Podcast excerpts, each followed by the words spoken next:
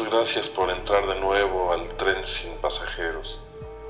Yo, como siempre, su maquinista, el halcón nocturno, los recibo y les dejo esta historia de redes sociales. Buenas noches. Érase una vez una pareja que vivía junta. No recuerdo si estaban casados o vivían en unión libre, o acaso solo eran viejos amigos. El asunto es que por causas y azares, justo cuando uno regresaba a casa, siempre el otro acababa de salir. Y así era cada día. El único vínculo que parecía sobrevivir era el hábito de dejarse mensajes cortos, escritos en cualquier papel o servilleta o espejo empañado. Mensajes que de la nada aparecían como regalo de Navidad, ocultos, pero lo suficientemente a la vista para ser encontrados y poder, por un maravilloso momento, romper la cotidiana monotonía de alguno de los dos. Tanta alegría le causó a él o a ella que en un momento particularmente sensible, de debajo de la almohada volara un pedazo de tela con la leyenda. Me acordé que tus ojos son claros. Que inmediatamente usó el anverso para contestar. Necesito verte. Ven al café de siempre luego del trabajo. Te estaré esperando. Cuando él o ella llegó y leyó el mensaje, tan insistentemente a la vista, no lo pensó y echó a andar a la calle rumbo al café.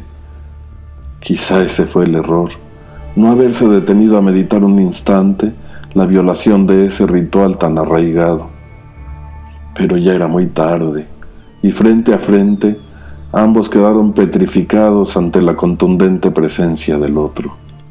Era tan fácil comunicarse en el silencio de un recuerdo, y aquí tan difícil una palabra que prosiguiera a Lola. El silencio incómodo duró lo que duró la callada merienda. Ambos apenas tuvieron el valor de levantar levemente la vista y esbozar una sonrisa. Fue él quien pidió la cuenta y ella, casi por un reflejo automático de otro tiempo, la recibió y sacó una pluma para hacer la cuenta. Quizá fuera otro acto reflejo al sentir el contacto de la tinta sobre el papel, lo que la llevó a escribir casi inadvertidamente. Lo siento. Gracias por haber venido. Él leyó el mensaje e inmediatamente reconoció en él a su pareja. Fue como un electroshock. Ella finalmente había llegado la que esperaba estaba ahí. Te quiero y te he extrañado tanto. Pensé que no te vería hoy. Lo que siguió fue que en vez de salir, pidieron otra ronda de café y luego otra y otra al terminar.